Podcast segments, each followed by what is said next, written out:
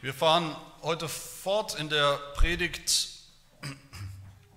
in einer Predigtreihe über den ersten Brief des Apostels Paulus an Timotheus und hören heute auf die ersten acht Verse aus Kapitel 2. 1. Timotheus 2, die Verse 1 bis 8.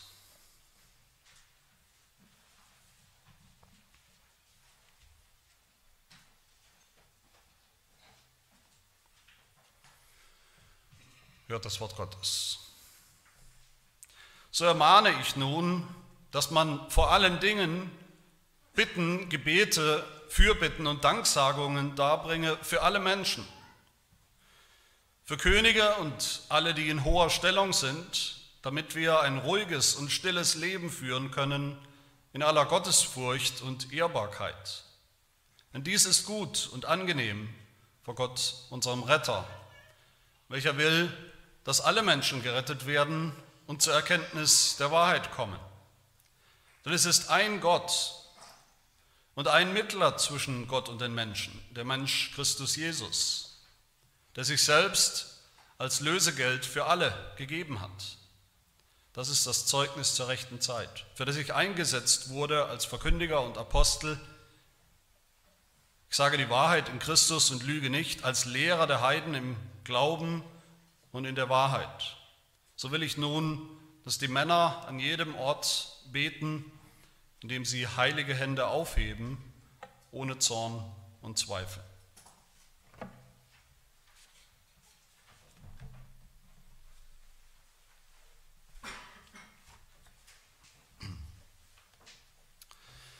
Dieser Brief des Apostels Paulus, eigentlich beide Timotheusbriefe, die, die Pastoralbriefe insgesamt, das sind Gemeindebriefe.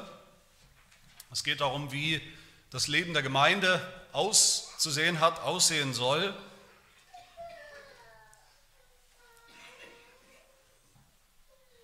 Paulus schreibt an Timotheus, ja, Timotheus, ein Pastor, aber es geht darum, wie das Leben in der Gemeinde gestaltet und geregelt werden soll. Bisher haben wir schon die großen Kategorien gehört in diesem Brief, wie die Gemeinde darauf achten soll, dass ihre Glieder, die Glieder der Gemeinde eben gerade nicht Schiffbruch im Glauben erleiden, dass sie nicht den Glauben von sich stoßen, nicht das gute Gewissen von sich stoßen, wie wir das gehört haben am Beispiel von diesem Hymenäus und Alexander, von denen der Apostel Paulus gerade noch gesprochen hat. Die Gemeinde muss darauf Acht haben, muss eifersüchtig auf die Lehre Acht haben, dass eben ihr Lehre, ihr Lehrer keine Chance haben, kein Wort finden. Aber jetzt wird es in diesem Brief auch immer, immer praktischer, immer konkreter, könnte man sagen. Heute geht es sehr praktisch um das Gebet, das Gebet in der Gemeinde, das Gebet, die Aufgabe des Gebets für die Gemeinde, für die ganze Gemeinde.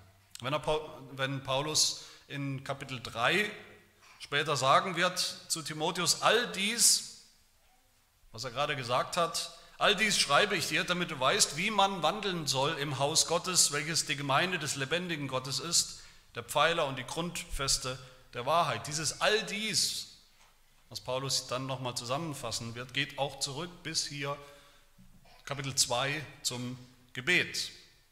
Aber die Frage ist, warum kommt Paulus doch relativ plötzlich jetzt aufs Gebet zu sprechen? Ich zumindest lese so meine Bibel, wenn, wenn scheinbar ein, plötzlich ein neues Thema kommt, dann frage ich immer, warum das Thema jetzt? Was hat das mit dem zu tun, was wir gerade noch gehört haben? Das muss ja irgendeinen Sinn ergeben. Und der Apostel Paulus spricht hier das Gebet an, an dieser Stelle, weil es sozusagen am, am Brennpunkt oder am Schnittpunkt steht zwischen der Kirche und der Welt.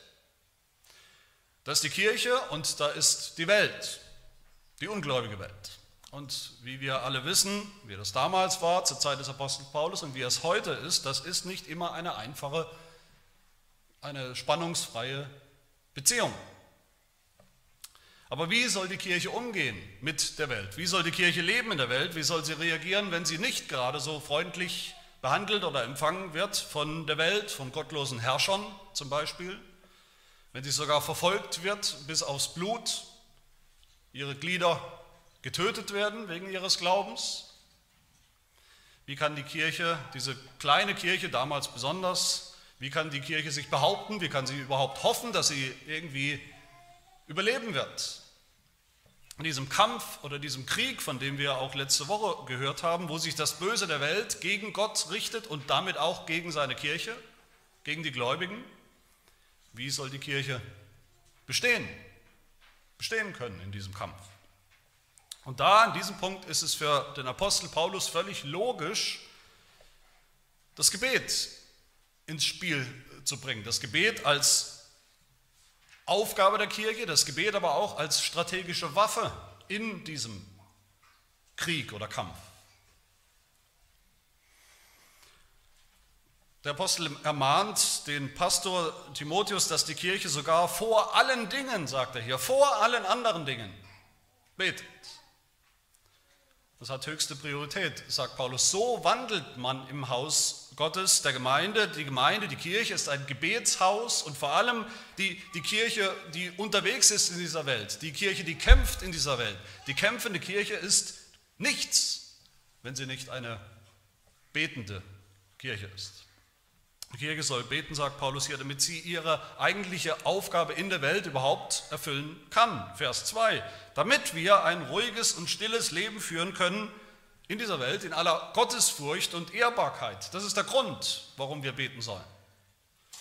Damit wir nicht, damit die Kirche nicht überrannt wird, damit die Kirche nicht ausgelöscht wird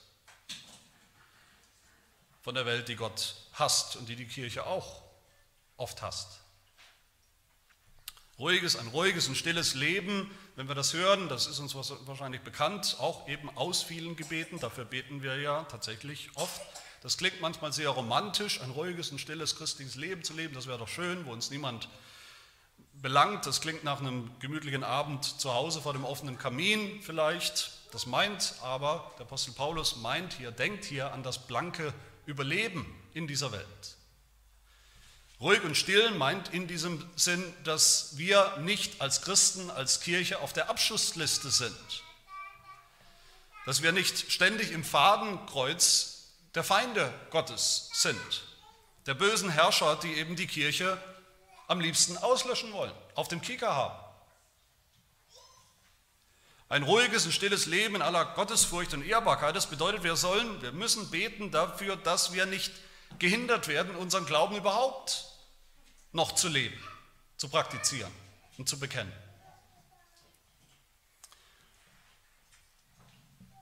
Dass wir nicht gehindert werden, unseren Glauben zu leben, wie wir das sollten als Kirche intern sozusagen unter uns, aber auch eben in der Welt.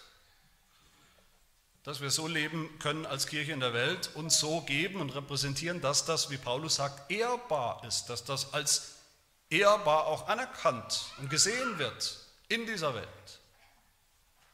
Selbst bei den Ungläubigen. Und natürlich sollen wir beten für diese Welt, dass aus der Welt viele gewonnen werden, gerettet werden.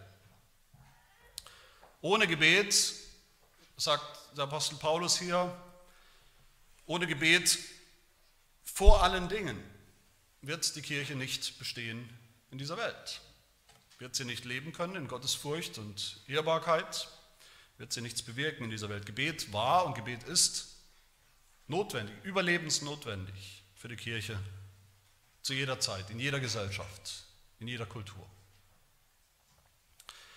Aber spannend ist hier die eigentliche theologische Begründung, die uns der Apostel Paulus hier gibt für dieses Gebet.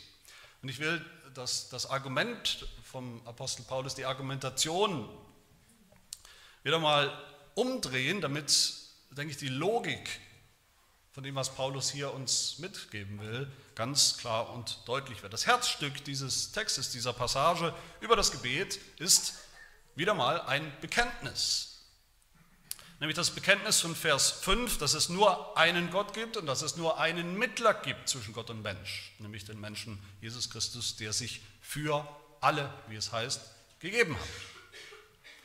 Und daraus folgt dann, dass auch alle Menschen gerettet werden sollen. Und daraus folgt, ist dann mein dritter Punkt, dass wir auch für alle, und Paulus Dritter Gedanke, dass wir auch für alle Menschen beten sollen. Dreimal alle. Der Mittler für alle, die Rettung von allen und das Gebet für alle. Darum geht es hier. Und mein erster Punkt, ein Gott und ein Mittler für alle. Also der, der Grund, die Begründung des Apostels Paulus für diese Ermahnung, die wir hier haben, die Ermahnung zum Gebet, die theologische Grundlage für alles, was er hier sagt, ist dieses zentrale Bekenntnis in Vers 5 und Vers 6. Denn, sagt er, das ist eine Begründung, denn es ist ein Gott und ein Mittler zwischen Gott und den Menschen, der Mensch Christus Jesus. Das ist das Bekenntnis natürlich, wie wir hoffentlich alle wissen und sehen, das Bekenntnis zu dem einen wahren Gott, zum einzigen wahren Gott. Ein Bekenntnis zum Monotheismus könnte man sagen. Die Juden wussten das natürlich, die kannten das, die haben das so bekannt als Grundbekenntnis. Die Juden in der Gemeinde, die gläubig geworden sind an Jesus Christus, die wussten das auch. Aus dem Alten Testament wussten sie das. Deuteronomium 6, höre Israel, der Herr ist unser Gott, der Herr allein. Der Herr ist einer, ein einziger. Und wer auch immer dieser Jesus Christus ist, ist nicht ein zweiter Gott, sondern derselbe Gott. Aber der Apostel Paulus, der war ja unterwegs unter den Heiden. Der Missionar und Apostel zu den Nichtjuden. Da hat er Gemeinden gegründet und für die Heiden gab es, das ist die Aussage hier, gab es auch keine Sonderregel. Keine Ausnahme. Die Heiden, viele Heidenvölker damals, übrigens heute auch noch auf der Welt, sind ja oder waren in vielen Fällen polytheistisch, haben an alle möglichen Götter geglaubt. Offizielle, bekannte Gottheiten oder überhaupt nicht bekannte Gottheiten, die sie sich selber gemacht haben. Und diese Heiden, wenn sie gläubig werden, die konnten jetzt nicht einfach an den einen wahren Gott glauben, aber nebenbei eben noch irgendwelche hergebrachten Götter mit rein importieren in die Gemeinde, in den Glauben. Die Kirche Jesu Christi ist eins darin, in diesem Bekenntnis, dass es absolut nur einen Gott gibt. Und er gehört eben nicht nur den Juden, das ist nicht ihr Eigentum, der ist Gott von allen Menschen. Schon als Schöpfer ist er Gott von allen und als Erlöser. Und wie erlöst Gott Menschen, egal ob Juden oder eben nicht Juden, aus welchem Land oder welcher Kultur oder welcher religiösen Vorprägung sie kommen, auch nur durch einen einzigen Mittler. Der Apostel schreibt, es ist nur ein Gott und nur ein Mittler zwischen Gott und Mensch. Was er damit sagen will, ist, wer auch immer gerettet werden will, und wird von seinen Sünden, Vergebung finden will für seine Sünden, Annahme bei Gott, bei dem einzigen Gott, den es gibt, der findet das nur in und durch Jesus Christus. Es gibt nicht viele Wege zu diesem Gott, es gibt nicht viele Wege zum Heil, zur Erlösung in den Himmel. Es gibt nur einen einzigen, nämlich durch den Sohn Gottes, der Mensch geworden ist. Nur so hat Gott einen Weg geschaffen zur Mittlerschaft, zur Vermittlung, zur Versöhnung zwischen Gott und Mensch.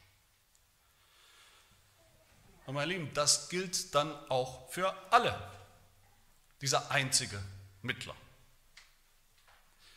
Das gilt für die Juden, die es ja schon lange gab, als Jesus Christus kam. Das gilt für die Juden, die dann eben auch an diesen einzigen Mittler Jesus Christus glauben mussten und durften und dürften. Und genauso für die Heiden aus aller Herren Länder, die an Jesus Christus glauben müssen und dürfen.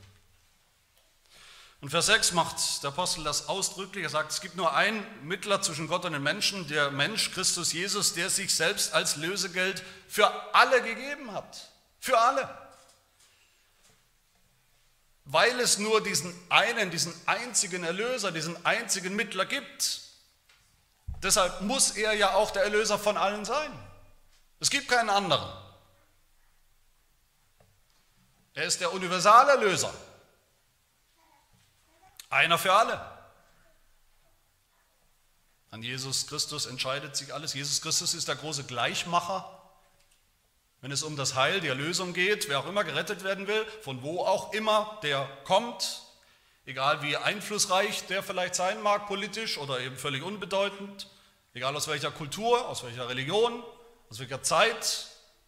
Jesus Christus ist der einzige Weg, der völlig kulturübergreifende Weg, der zeitübergreifende Weg.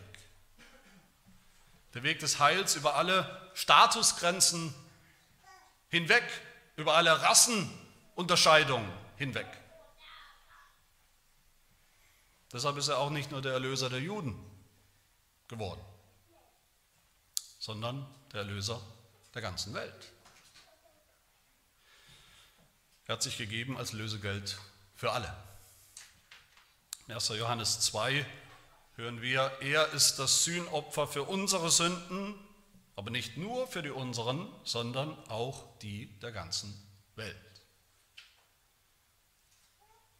Alle von uns denkbaren oder konstruierten Unterschiede, Unterscheidungen innerhalb der Menschheit, wie wir die Menschheit gerne aufteilen, verschiedene, verschiedene Gruppen, Kategorien, egal wo man die Linie ziehen will, Jesus, sein Heil ist größer und überschreitet all diese Kategorisierungen, all diese möglichen Grenzen seines Heils. Egal wie viele exotische Völker oder Interessengruppen oder Rassen wir uns erdenken können oder was es sonst noch gibt, sein Heil ist ausreichend, um sie alle zu erreichen. Jesus Christus hat ein Lösegeld bezahlt, das so kostbar ist, so wirksam, dass es wirklich alle erreicht. Für alle ausreicht. Es reicht. Ja, Gemeinde, wir bekennen als Reformierte, das gehört zu unserem Erbe, zu unserem Bekenntnis, wir bekennen, Jesus Christus ist gestorben, Jesus Christus hat sein Leben gegeben als Lösegeld für die von Gott Auserwählten. Aber wir wissen ja nicht, wer das ist. Ich nicht, wir auch nicht. Wenn wir evangelisieren, bringen wir das Evangelium allen. Und alle sollen glauben, alle dürfen glauben, dürfen Erlösung finden, suchen und finden im Blut Jesu, in seinem Lösegeld. Ja, viele glauben nicht, das ist die Realität, viele glauben nicht, viele werden nicht gerettet, das sagt es auch unser Bekenntnis, das sagt es unsere, die Dortrechter Lehrregel, sagt es. Aber nicht, weil das Lösegeld nicht ausreicht, nicht, weil Jesus Christus nicht ausreicht. Nicht, weil er vielleicht für zu wenig Menschen sich geopfert hat und gestorben ist. Vielleicht nur für ein paar tausend, weil sie eben zu spät gekommen sind, weil sie vielleicht keinen Platz mehr bekommen haben in Gottes Heilsplan. Die Dortrechter Lehrregel sagt im zweiten Punkt, ich zitiere, viele, die durch das Evangelium berufen sind, kehren nicht um und glauben nicht an Christus. Sie gehen im Unglauben verloren. Und dann sagt sie weiter, das liegt nicht daran, dass das Opfer Jesu am Kreuz mangelhaft oder nicht ausreichend wäre, sondern ist ihre eigene Schuld. Jesus hat sich selbst sein Leben gegeben als Lösegeld für alle für jede denkbare Gruppe von Menschen, jede Hautfarbe von Sündern, jede Sprache der Heiden, in egal welchem Zeitraum, welchem politischen System oder welcher Kultur. Und Apostel Paulus sagt, das ist das christliche Bekenntnis. Das Sühnopfer, das Lösegeld Jesu für die ganze Welt. Und das ist, sagt er in Vers 6, das ist das Zeugnis zur rechten Zeit. Das ist das Zeugnis zu jeder Zeit, das bleibende Zeugnis, das die Welt hören muss und soll. Das Bekenntnis, für, er, für das er selbst eingesetzt worden ist, wie er sagt, als Apostel, um diese Botschaft den Heiden zu bringen.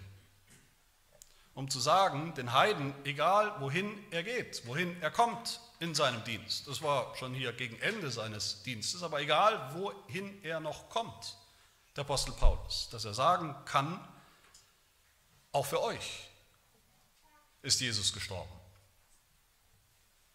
Egal woher du kommst, wo, wo du gerade hinterm Ofen vorgekrochen bist, was deine Vorgeschichte ist, dein Vorglaube vielleicht war, egal wie spät dich das Evangelium erreicht hat, sein Lösegeld, das Lösegeld Christi reicht. Für alle, für jeden. Und damit sind wir beim zweiten Gedanken, nämlich der Rettung für alle. Warum ist Jesus für alle gestorben?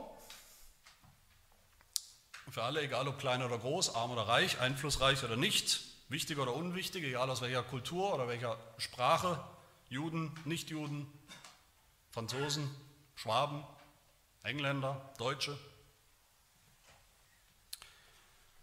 Ganz logisch, sagt der Apostel Paulus im zweiten Schritt in Vers 4, weil Gott, der Vater, will, dass alle Menschen gerettet werden und zur Erkenntnis der Wahrheit kommen. Deshalb. Das ist ausdrücklich Gottes Wille. Hier steht es. Gott will. Hier steht, was Gott will.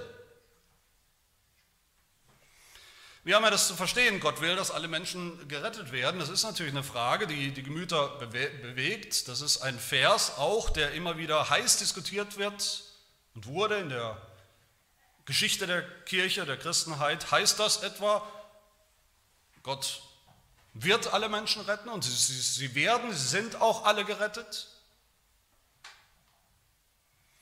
Ist damit vielleicht die Lehre von Gottes Erwählung widerlegt und hinfällig, dass Gott manche eben erwählt hat zum Heil in Ewigkeit schon, andere aber nicht? Steht hier nicht alle? Manche denken, wenn hier steht alle, dann ist es tatsächlich Gottes Plan, dann muss es Gottes Plan, Gottes Wille sein, dass jeder einzelne Mensch, der je gelebt hat, auf dieser Erde und leben wird, auch von Gott bestimmt ist zum Heil, zur Erlösung, für den Himmel. Aber mein Lieben, es geht ja gar nicht um irgendeine Rechenaufgabe. Es geht ja nicht um die Addition von allen Menschen als Individuen, als Einzelpersonen, die jemals gelebt haben. Diese, es gibt eine Schätzung von 120 Milliarden Menschen, die angeblich bisher gelebt haben und natürlich die, die noch kommen. Dass jeder einzelne davon aufgezählt wird und erlöst ist und wird. Dass Jesus Christus sich gegeben hat als Lösegeld für alle, das ist die, jeder Bibelleser sollte das wissen, das ist die vertraute Sprache des Alten Testaments, die ja auch Paulus gebraucht. Für wen wird der Messias, wenn der Messias kommt, für wen wird er sein Leben geben als Lösegeld? Wer sind die alle? Und keine Stelle ist hier zentraler und wichtiger als die bekannte, das bekannte Kapitel 53 aus Jesaja, Jesaja 53. Da kommt, daher kommt diese Redeweise. Da heißt es über den Messias, der Messias, Gottes Knecht, der, der Erlöser, wird sein Leben als Schuldopfer geben, als Lösegeld. Das Vorhaben des Herrn wird in seiner Hand gelingen. Mein Knecht, der Gerechte, der viele, wird viele gerecht machen und ihre Sünden wird er tragen. Darum will ich ihm die vielen zum Anteil geben dafür, dass er seine Seele dem Tod preisgegeben hat und die Sünde vieler getragen und für die Übeltäter gebetet hat. Die allen, das sind die vielen aus dem Alten Testament. Nicht quantitativ zusammenaddiert jeder einzelne Mensch, der jemals gelebt hat. Darum geht es. Und das ist auch die Sprache Jesu, selbst. Matthäus 20, Vers 28 heißt es, der Sohn des Menschen ist gekommen, um sein Leben zu geben als Lösegeld für viele, für die vielen. Nicht für jeden einzelnen Menschen, der jemals gelebt hat oder leben wird. Darum geht es nicht. Das ist überhaupt diese Fragestellung, dieser Gedanke ist ein sehr moderner Gedanke, der fast nur uns kommt oder zumindest modernen Menschen. ein Gedanke oder auch eine Rechenaufgabe, die dem Alten Testament völlig fremd ist und die Jesus Christus völlig fremd war. Es geht hier um die Grenzenlosigkeit. Es geht um die Unbeschränktheit des Heils. Es geht darum, Keiner ist außerhalb der Reichweite des Evangeliums, der Erlösung. Es gibt keinen, für den es möglicherweise, theoretischerweise nicht mehr reichen könnte. Wie viele sind viele? Das ist völlig unerheblich. Im Einzelfall, wenn es darum geht, ob wir als Christen jemandem das Evangelium sagen dürfen, sagen sollen, im Einzelfall, wenn es darum geht, ob jemand das Evangelium glauben darf, dann immer alle. Jeder soll, jeder darf kommen zu Jesus Christus, jeder darf hoffen, dass dieses Lösegeld auch für ihn bezahlt ist.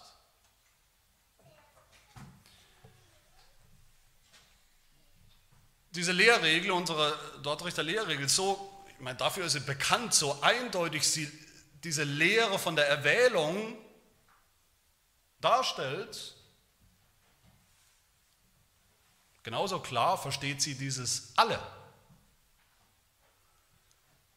von dem der Apostel Paulus spricht. Sie sagt dann im zweiten Punkt die Lehrregel, ich zitiere nochmal, Gott wollte, dass Christus durch das Blut des Kreuzes aus allen Völkern, Stämmen, Geschlechtern und Sprachen all diejenigen und sie allein wirksam erlöst, die von Ewigkeit zum Heil erwählt und der Vater ihm gegeben hat. Das sind alle. Aus wirklich allen denkbaren Gruppen, aus wirklich allen Völkern und Nationen und Zeiten der Menschheit. Niemand ist außen vor. In jeder Gruppe gibt es Auserwählte. In jeder Gruppe gibt es Gerettete. Ganz, ganz sicher. Wenn wir so reden, so modern reden, wie wir es manchmal tun, diese Fragen an den Text auch bringen, wenn wir sagen, es geht hier um, es muss hier gehen um jedes einzelne Individuum, jeden Menschen, der jemals gelebt hat, würde das völlig die Luft rausnehmen, rauslassen aus dem, worauf der Apostel Paulus hier wirklich hin will in dieser Passage. Nämlich darauf, dass wir beten sollen für alle denkbaren Arten von Menschen, inklusive und besonders der absolut undenkbaren Gruppe von korrupten, diktatorischen, Christenverfolgenden, Christenmordenden Kaisern und Herrschern. Da geht es auch nicht um jeden einzelnen von ihnen. Es geht um die Klasse dieser gottlosen, meistens gottlosen Herrscher, die der Kirche zusetzt. Der Heilswille Gottes macht selbst vor ihnen nicht Halt. Der Heilswille Gottes überschreitet wirklich jede Grenze, kennt keine Grenze. Und deshalb, was der Apostel Paulus hier sagt, Gott will, dass wirklich jede Art von Mensch, jede Gruppe, jede Untergruppe, ethnische Gruppe, kulturell, sprachlich, national, wirtschaftlich, sexuell, moralisch, was auch immer wir gebrauchen als Menschen, um, um andere Menschen zu kategorisieren, einzuteilen. Gott will, dass alle davon gerettet werden. Das sehen wir übrigens auch an einer Parallele hier in unserem Text. Da ist eine Parallele zwischen Vers 4, dieser Aussage, alle Menschen, Gott will, dass alle Menschen gerettet werden, und Vers 7, wo Paulus sich selbst als Beispiel nimmt, wie das dann aussieht, was das bedeutet. Weil Gott will, dass alle Menschen gerettet werden. Deshalb geht der Apostel Paulus wohin? Nicht zu jedem einzelnen Menschen auf der ganzen Welt, der jemals gelebt hat oder der jetzt gerade lebt. Zu seiner Zeit sondern er geht zu den Heiden als Gruppe, den Nichtjuden. Deshalb ist er der Verkündiger der Apostel der Heiden, weil die Heiden eben auch alle sind. Zu den allen gehören. Und Paulus schafft in diesem Vers 4 hier sicherlich nicht, wie manche denken, falscherweise denken, sicherlich schafft er hier mit diesem Wort nicht die Lehre von der Erwählung ab, die er ja selber glasklar lehrt an vielen Stellen in seinen Briefen. Nein, im Gegenteil, er gibt uns die theologische Grundlage, warum er, der Apostel, und warum wir das Evangelium wirklich allen, allen Arten, allen Abarten von Menschen, von Sündern bringen dürfen und sollen. Nochmal die schon zitierte Dortrechter Lehrregel im selben Punkt, da heißt es, die Verheißung des Evangeliums lautet, dass wer an den gekreuzigten Christus glaubt, alle nicht verloren geht, sondern das ewige Leben hat. Diese Verheißung muss zusammen mit dem Befehl zur Buße und zum Glauben allen Völkern und Menschen, zu denen Gott das Evangelium nach seinem Wohlgefallen sendet, allgemein und ohne Unterschied verkündigt und vorgestellt werden. Allen allgemein und ohne Unterschied. Und nochmal später, die Konsequenz heißt es weiter, alle, die durch das Evangelium berufen werden, die werden auch wirklich berufen. Gott offenbart ernsthaft und aufrichtig in seinem Wort, dass es ihm gefällt, dass die, die berufen sind, auch zu ihm kommen sollen. Im Ernst verspricht er auch allen, die zu ihm kommen und glauben, Ruhe für ihre Seelen und das ewige Leben. Diese Sprache ist überall. Meine Lieben, wenn wir mal drüber nachdenken, wenn Gott theoretisch gefragt werden würde, wen er denn retten wollte eigentlich aus der ganzen Menschheit. Was wäre dann seine Antwort? Einige, eine ganze Menge, vielleicht so gut die Hälfte oder 51 Prozent. Nein, seine Antwort, die Antwort der Bibel, ist alle die Menschheit, die Welt. Das ist kein quantitatives, wie gesagt, kein Zusammenzählen von allen menschlichen Seelen, die es jemals gegeben hat. Völliger Quatsch. Natürlich gibt es, da ist die Bibel eindeutig, es gibt eine Hölle. Es gibt Verlorensein, Verdammnis, Verderbnis. Natürlich gehen viele Menschen in Unglauben verloren und zugrunde. Aber Gott erlöst so viele Menschen, alle Arten von Menschen, Gruppen, Kategorien von Menschen, egal woher sie kommen, zu jeder Zeit, an jedem Ort, sodass Gott selber, dass wir auch sagen können mit vollem Recht, die ganze Welt, die ganze Menschheit hat er erlöst und ist noch dabei. Es gibt kein Kriterium, liebe Gemeinde, es gibt kein einziges Kriterium, warum irgendein Mensch, auch nicht der exotischste, das exotischste Exemplarmensch, auch nicht der größte Außenseiter, auch nicht der atheistischste, unreligiöseste Mensch ausgeschlossen wäre. Außer dem einzigen Kriterium, dass er selbst im Unglauben bleiben will und bleibt.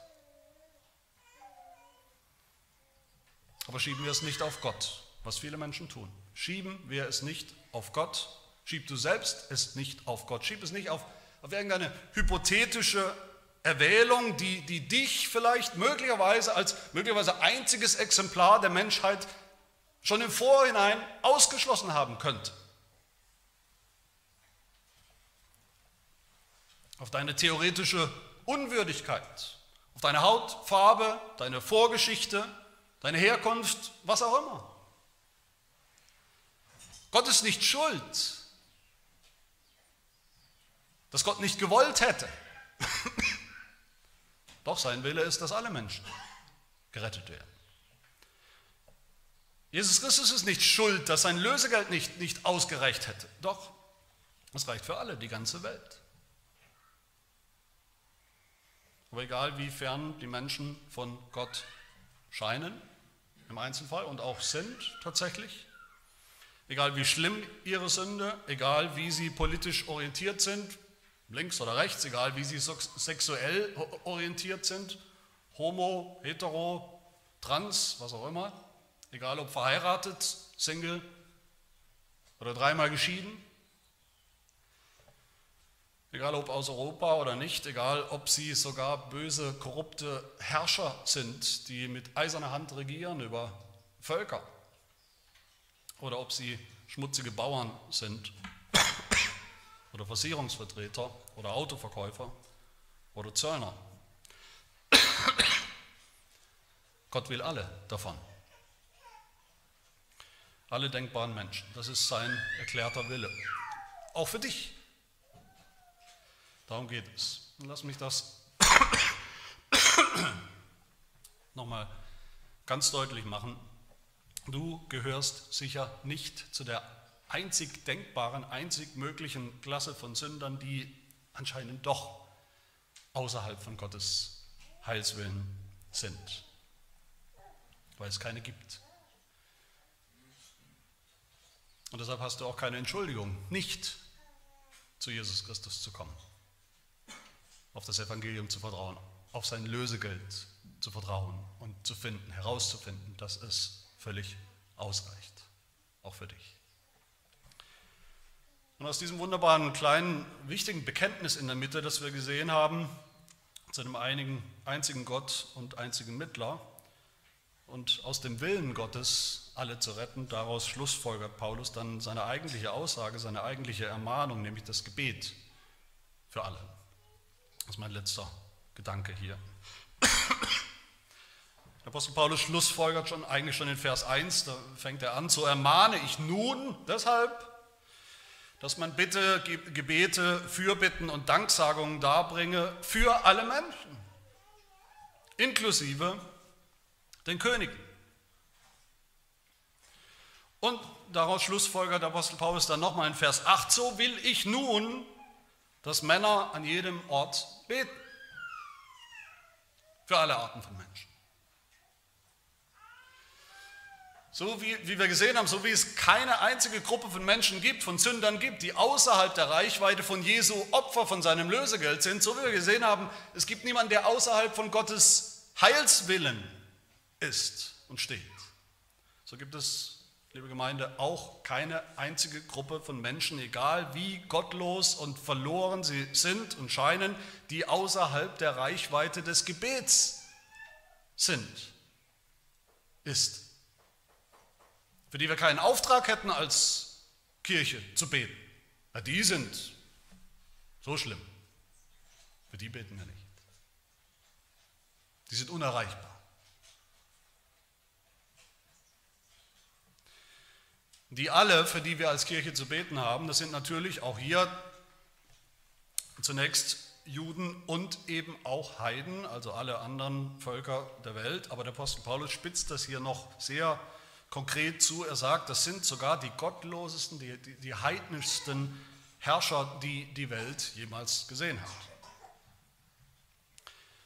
Könige und andere in hoher Stellung, sagt er, die meistens sehr, sehr gottlose, korrupte, oft regelrecht böse, feindselige Obrigkeit, die die Kirche verfolgt hat.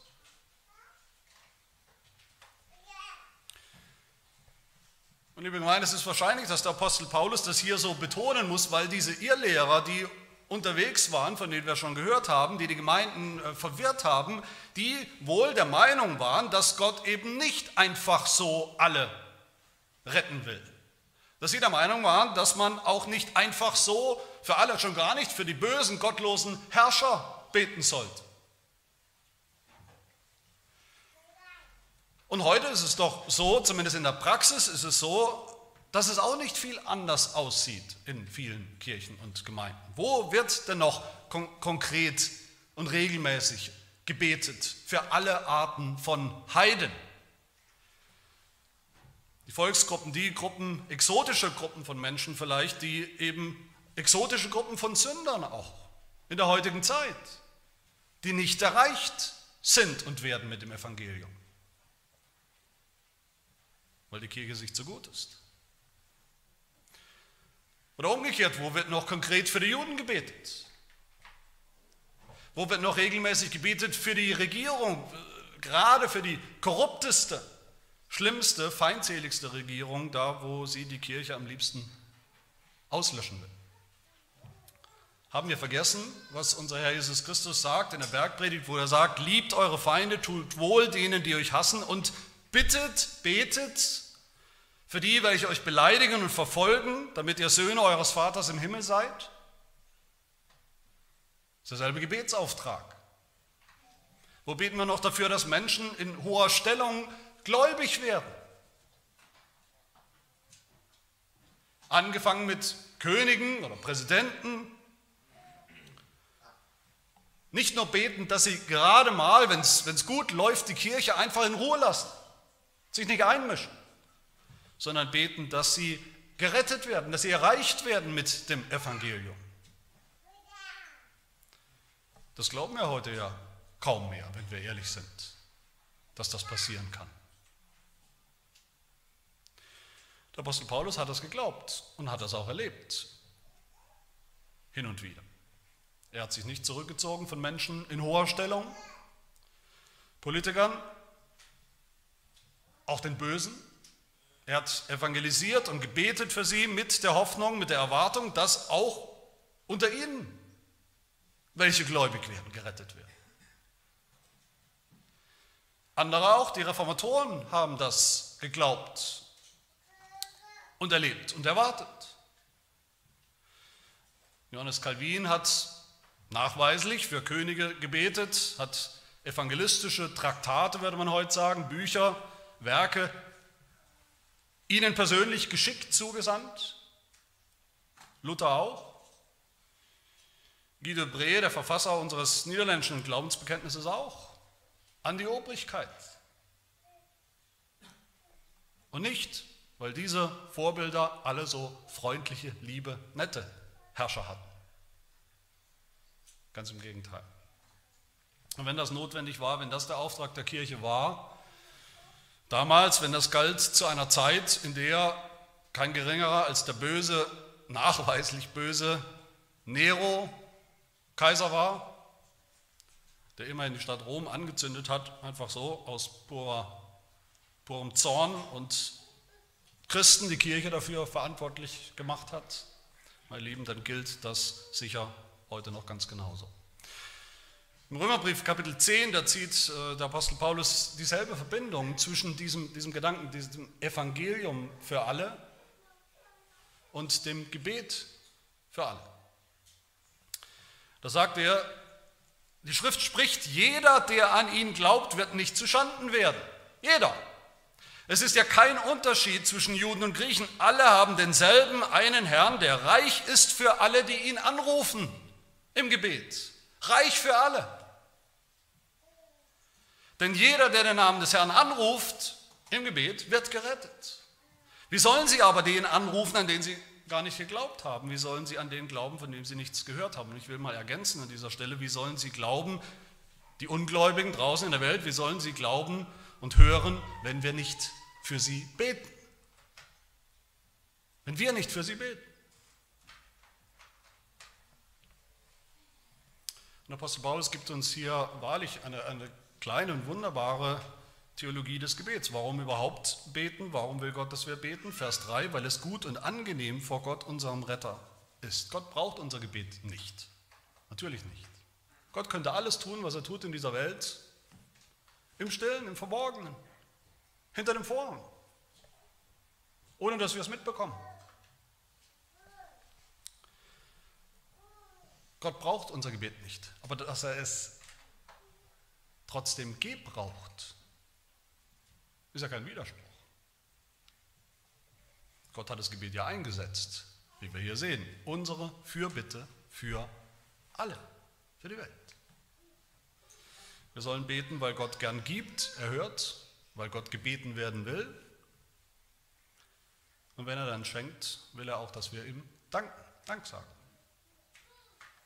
Gott will nicht immer nur stillschweigend im Verborgenen handeln, sondern sichtbar auf unser Gebet hin, damit er dann auch den Dank und die Ehre bekommt für das, was er sichtbar getan hat. Wofür sollen wir beten? Für alle Menschen, sagt Paulus. Keine Gruppe kann nicht erreicht werden mit unserem Gebet, selbst die wir sonst, die, die wir sonst nicht erreichen könnten. Vielleicht haben wir keine Gelegenheit, mit unseren Herrschern zu sprechen über das Evangelium. Vielleicht kommen wir nicht dran. Vielleicht haben wir keine Gelegenheit, bestimmte Völker oder Gruppen von Menschen in unserem Land oder irgendwo sonst auf der Welt zu begegnen. Im Gebet können wir sie erreichen oder Gott sie, besser gesagt. Gott ist nicht machtlos, machtlos, selbst in unseren Gebeten für die Allermächtigsten. Warum? Sprüche 21, gleich Wasserbächen ist das Herz des Königs in der Hand des Herrn. Er leitet es, wohin immer er will. Gott ist der ultimative Souverän und König, der Regierung sowieso einsetzt und auch absetzt, wie es ihm gefällt. Das dritte, wer soll beten? Apostel Paulus sagt hier Männer, Vers 8. So will ich nun, dass die Männer an jedem Ort beten, indem sie heilige Hände aufheben, ohne Zorn und Zweifel. Da steht wirklich Männer, da steht nicht Menschen, obwohl es auch hier Bibelübersetzungen gibt, die diesen Sprung machen, dass Paulus hier wirklich echte Männer, biologische Männer meint, sehen wir daran, dass er im allernächsten Vers echte biologische Frauen anspricht. Und was die zu tun haben. Aber was heißt das? Heißt das, Beten ist immer Männersache? Natürlich nicht. Es geht um den Kontext. Der Kontext hier ist entscheidend. Es geht um, wie gesagt, den Wandel in der Gemeinde. Hier geht es darum, dass Männer, plural, Männer die Aufgabe haben, die Gemeinde in der Fürbitte zu leiten und zu vertreten. So wie ein paar Verse später der Apostel dann sagt, dass die Lehre und die Leitung der Gemeinde Männern vorbehalten ist. Das begründet er dann, wie wir sehen werden, mit dem Mannsein qua Schöpfung, so wie es vorher um ihr Lehren, gesunde Lehren auch auf der anderen Seite ging, die im Gottesdienst passiert, diese Lehre, so geht es hier um das Gebet der Gemeinde, das im Gottesdienst passiert. Und wer soll das leiten? Wer soll das tun? Dieselben, die sonst auch zur Leitung, die Leitung der Gemeinde, die Leitung der Gottesdienste zur Aufgabe haben. Männer, die Ältesten, die Hirten der Gemeinde. Natürlich beten Frauen auch. Sie beten sowieso mit. Natürlich beten Frauen auch laut, auch zu Hause, auch mit Geschwistern außerhalb des Gottesdienstes. Natürlich sind diese Inhalte über das Gebet, die wir hier hören, wie wir beten sollen und wofür, auch übertragbar auf unser Gebet zu Hause und persönlich. Aber das offizielle und zentrale Gebet der Kirche, vor allen Dingen unser Auftrag als Kirche, Gebet für die Welt inklusive der Regierung im Gottesdienst. Das ist die Gemeinde. Das ist in der Gemeinde die Aufgabe von Männern. Viertens, wo sollen wir beten? Der Apostel Paulus sagt, an allen Orten. Vers 8. Und damit meint er auch wieder nicht überall, wo wir uns gerade befinden. Jeder von uns, wo ich mich gerade befinde, als Individuum im stillen Kämmerlein, wo auch immer das sein mag. Das natürlich auch das ist auch richtig, aber das meint er ja nicht. Er meint überall, wo die Kirche sich befindet und zusammenkommt. Ob in Jerusalem oder eben auch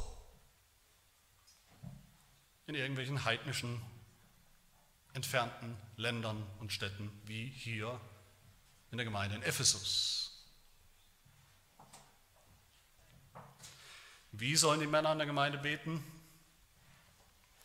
Apostel Paulus schreibt, indem sie heilige Hände aufheben. Ist das eine Anleitung für die richtige Körperhaltung im Gebet?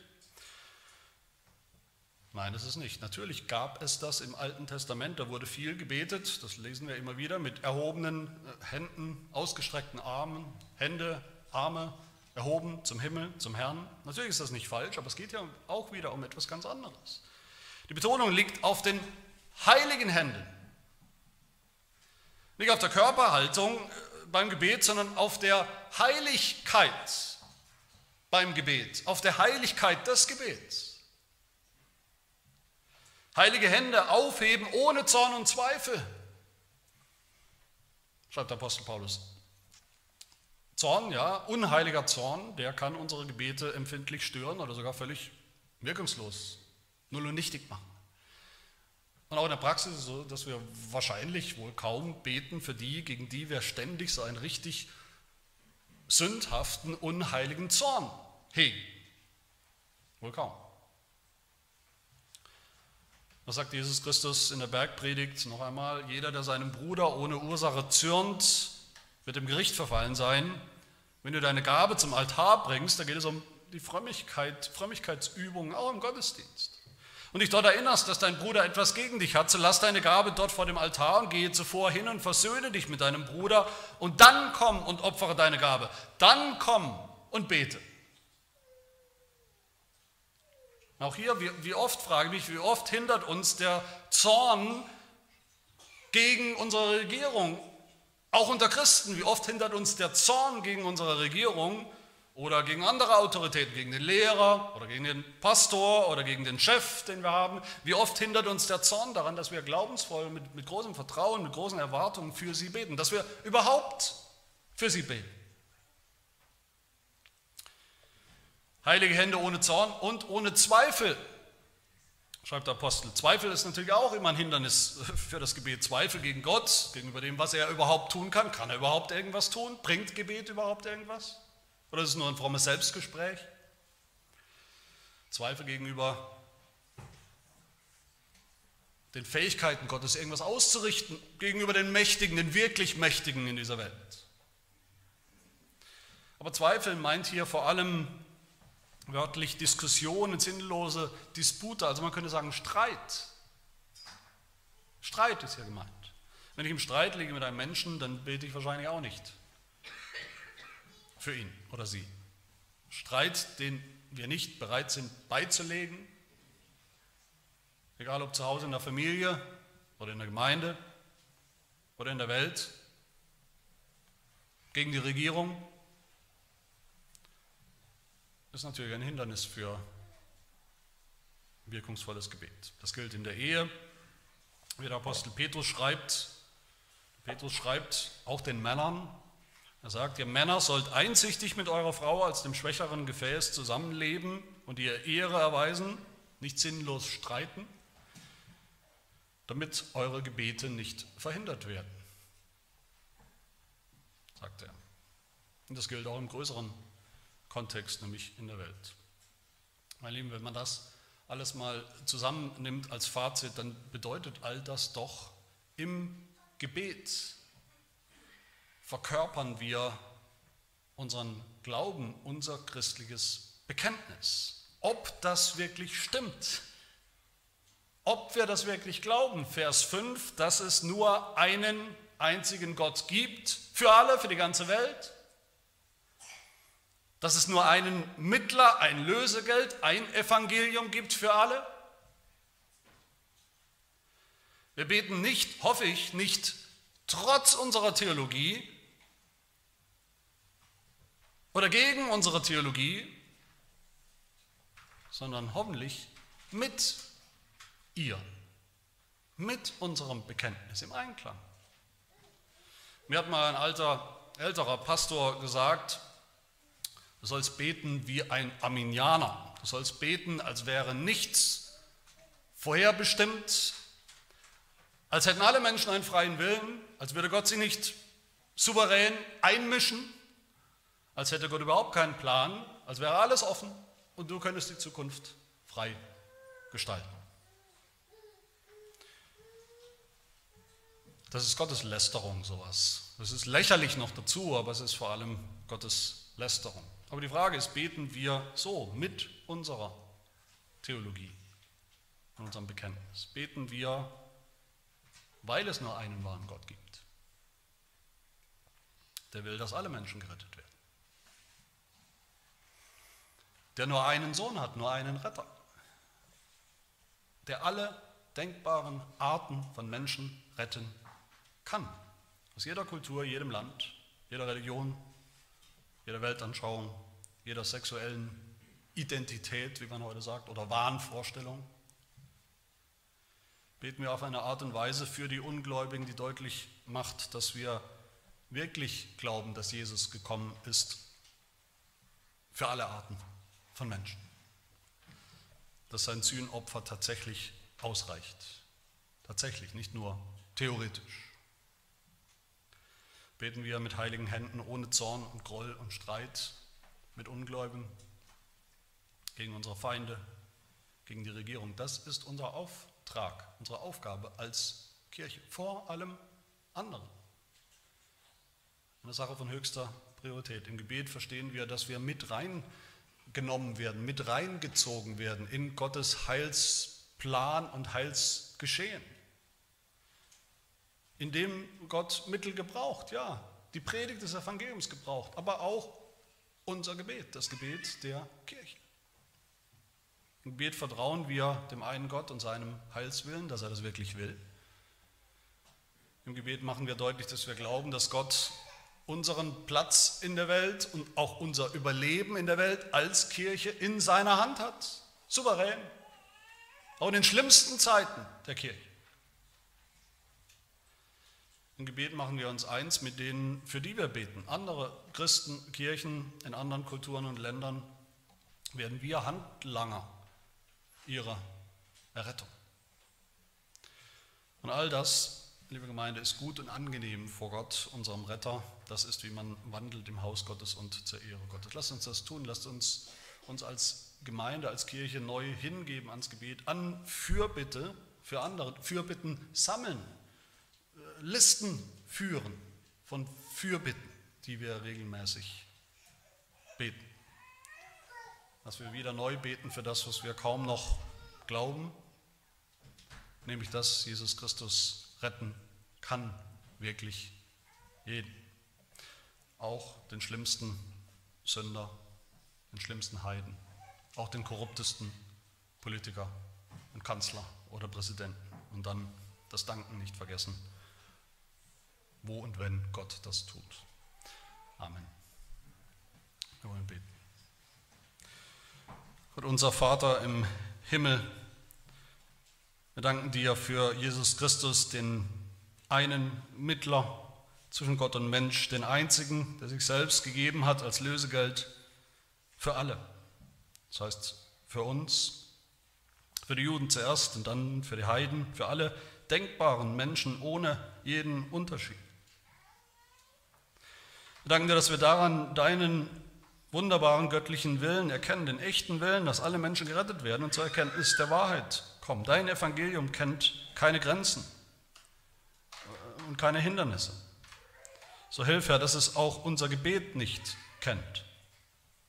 Lass uns als Kirche treu sein in dem, was wir vor allen Dingen tun sollen, nämlich in den Bitten, Gebeten, Fürbitten und der Danksagung, und zwar für alle denkbaren Arten von Menschen, auch die, die uns unbequem sind für die wir denken, die sind außerhalb der Reichweite des Evangeliums und deshalb außerhalb der Reichweite unseres Gebets. Du kannst wirken, du kannst retten, so wie bei uns, so auch alle anderen.